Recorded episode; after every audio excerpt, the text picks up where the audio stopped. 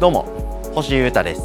オズニャックというソロ名義で音楽をやっていたりダルジャブステップクラブというバンドに所属しています。ポッドキャストチャンネルミニマリズムとその周辺お聞きいただきありがとうございます、えー、僕の音楽活動の話と、えー、僕が日々考えていることや悩み、えー、そんなことについてですね深掘り考察して話していくそんなポッドキャストで毎日やってます。今日もどうぞよろしくお願いします。ミニマリズムとその周辺の話題が多いですけれども結構、え話題広めです。よろしくお願いします、えまず活動についてのお知らせをさせていただきます、え昨日の夜更新された解禁された新着情報でございます、え僕ですね6月5日にですね、えー、渋谷周辺で開催されるフェス的なものにですね出演させていただきます、えー、僕のソロのウォズニャックでですねこの日は僕一人のマシーンセットで臨もうと思っているんですけれども、えー、ライブをやります。渋谷サウンドリバース2022というイベントでですね、えー、ヒップランドミュージックっていうプロダクションが、やっている、えー、サブスクのですね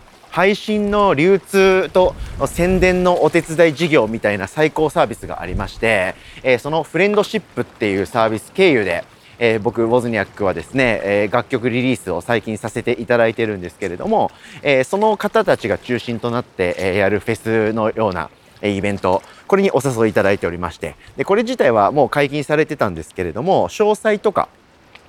最終出演者などがですね昨日の夜発表されました。踊ってばかりの国とえー、寝言のギターの増田さんのソロのミーダーが、えー、解禁されましてあと会場も会場割みたいなものも昨日発表されておりました。はい、えー、僕はですね渋谷の FS というですね、えー、バーみたいな、まあ、割と小さくて密度の高めの音密度高めのねギュッとしてる感じのスペースでやらせていただくんですけれどもそこで、えー、スキルキルスのベースのですねグルコネクトすぐるくんですねグルコネクトとあとライトのベーシストの伊沢くんのソロあとはキルザゴシップというバンドとミーダ、その寝言の増田さんのソロのミーダですね。と僕ソロのウォズニャックのさらにソロのマシンセット。こういうメンツでこのステージというかこの会場でやらせていただくことが昨日発表されました。めっちゃ楽しみですね。かなりすごいことになりそうですので皆様ぜひ概要欄からですね詳細見ていただいてぜひ遊びましょう。ダウニーとかデニムスユアネス踊ってばかりの国、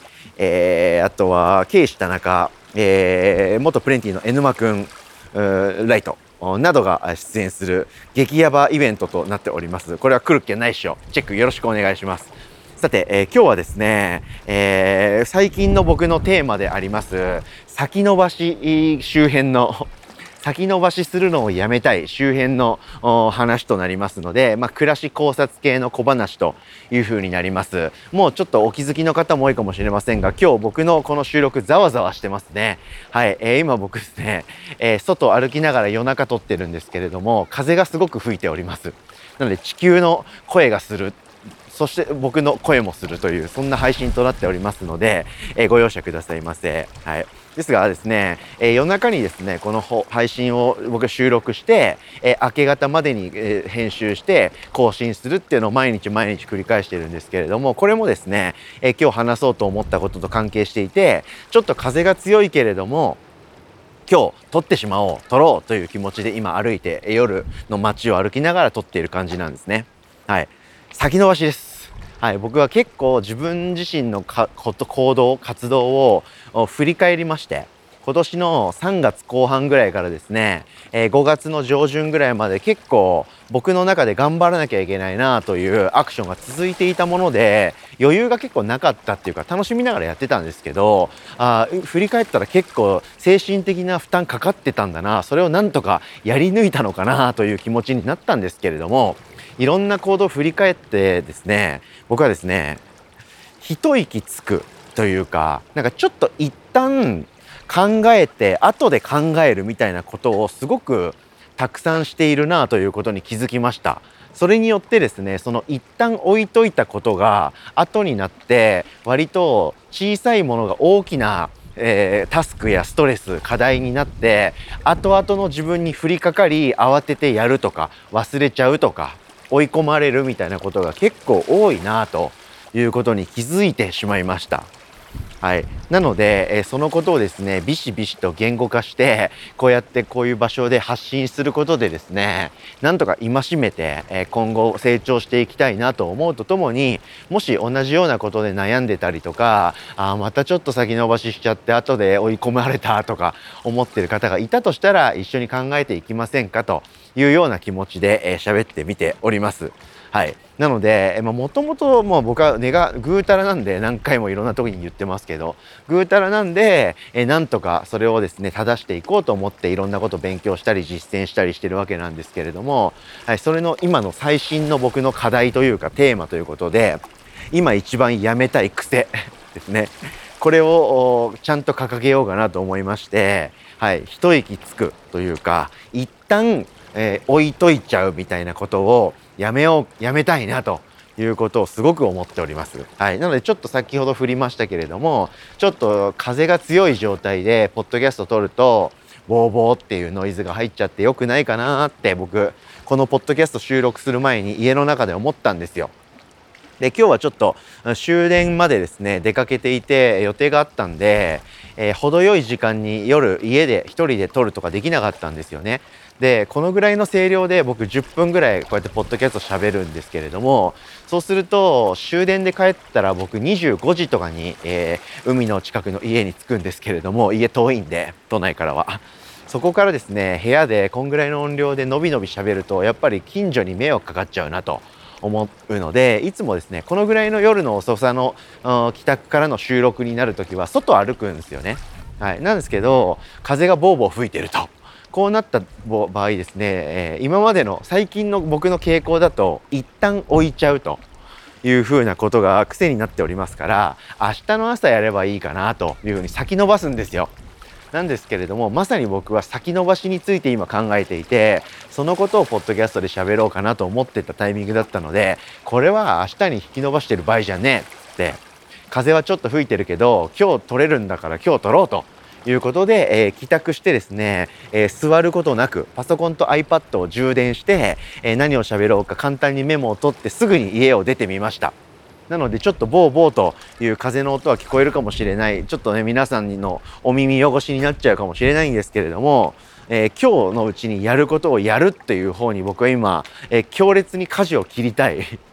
なんとか自分を正していきたいっていうフェーズなので、えー、ポッドキャストを撮ることにしました。はい、でこのタイミングを逃すとですね僕明日日中また予定があったりするんで、えー、その後ですね、はい、夜ぐらいに、えー、明日のポッドキャストを更新することになりますからそうするとまた後手に回りますよね。はい、それが連鎖になって次の予定にまた影響が出ちゃったりとかなんか適当なポッドキャストをチャチャチャって更新して「はい今日の分 OK」みたいになっちゃってクオリティが下がるとか、えー、あんまりいいこと起こらないなと思ったので今日やれることはやっちゃおうということで一息つくっていう癖をですね脱却したくてアクションをとってみております。うんまあ、そういう今日小話なんですけれどもあの僕ですね物質ですね物についてはですね結構、えー、スパスパとマネージメントできるようになってるんですよね。はい、なので今でも、まあ、そんな日々を過ごしているんで、えー、まあ時間はあるんですよ。時間はあるんですけどちょっと最近余裕がないなという感じの日々を送ってたんですけれども部屋はですね綺麗なんですよ。うん、出かけて、えー、帰ってきてバーンって、えー、すぐにお風呂入って寝たいとかしたいですよね。片付けるの面倒くさいとか。してしまいたいんですけれども物はですね僕ちゃんと片付けたり出し入れちゃんとできるようになってるんですよ。はい、えー、家に帰ってきたらまずちょっとカバンをバンって置いちゃって服を脱ぎ捨ててで、えー、なんか飯食ったりとかなんか YouTube 見たりして後で物片付けりゃいいやと思ってたら実際は片付けないで翌日になっちゃってそれが繰り返されて荷物が山のようになっちゃったとか部屋が汚くなっちゃったとかそういうことしないんですよね。で物の正しいこう収め方というか整え方としてやっぱり家に帰ってきたらその場ですぐに、えカバンをいつもの場所に置いちゃうとかカバンの中身のそのパソコンとか iPad とかをカバンから必ず出していつもの場所に置いて充電するとかねはい、朝起きたら、えー、僕マットレス二重からのシーツからの布団みたいな感じの寝具なんですけどそれもそのまんまにしていたりぐしゃってやんないでマットレスは畳んでクローゼットにしまっちゃうと。いうことを完全に僕習慣づけてるんですよね。まあ、みたいな形で僕が大体のものをですね、まあ、物質に関してはえ一旦置いとく。一息つく。一旦置いてから後で考えるってことをもうしなくなってるんですよ。なので物質に関する、ま、なんか対処は OK だということはもう僕は成長して分かっております。なので次は、えー、ま行動とかタスクとかですね連絡とかちょっと だるいことというかちょっと考えてからやらなきゃいけないことってあるじゃないですか何事も。そういうものをですね僕は一旦置いときがちなんだということが分かりましたのでそれをですねちょっとグッと、えー、踏ん張ってですねやってしまうということをどうにかして、えー、習慣づけたいなというふうに思いました。ということでそのために具体的に何をするんだとかっていう話は今日はないんですけれども小話なので、はい、僕はこういう性格でこういう傾向が最近強まってるってことがなんかハッとして分かったんですよ最近。はい、先延ばしについての本を読んだりとか、えー、なんかビジネスマンのですね非常に面白い、えー、IT 業界の偉人の本を今読んでいてそのブックレビューとかも今度ポッドキャストで近々しようと思ってるんですけどその本のですね、えー、登場人物がすごくそういう即決即断行動タイプだったりしてえそういう考え方とかセリフとかを読む中であ僕に今足りてない部分はこれだって完全になんか分かったんですよね。なのでそれについての考察ということで考えてみまして喋ってみました。はい。即やるということで。でもまあ何ていうかすぐやるとか秒で動けみたいなマッチョな体質にすぐなりたいというよりは一旦意味なく置いちゃうっていう。一旦意味もなく目的もないけど一旦ちょっと置いてまあ後でやろうかなみたいな。理由なき後でやるをなくしたいなという。そういう悪癖を断ちたいなという気持ちを喋ってみました。はい、同じような方がいたら一緒に考えて切磋してたくましていきましょう。ということでお聞きいただきありがとうございました。今日は今僕がですね何とかしたいと思っている癖について喋ってみました。聞いてくれてありがとうございました。以上ミニマリズムとその周辺星豊がお届けしました。それでは今日も皆様元気にいってらっしゃい。バイバーイ。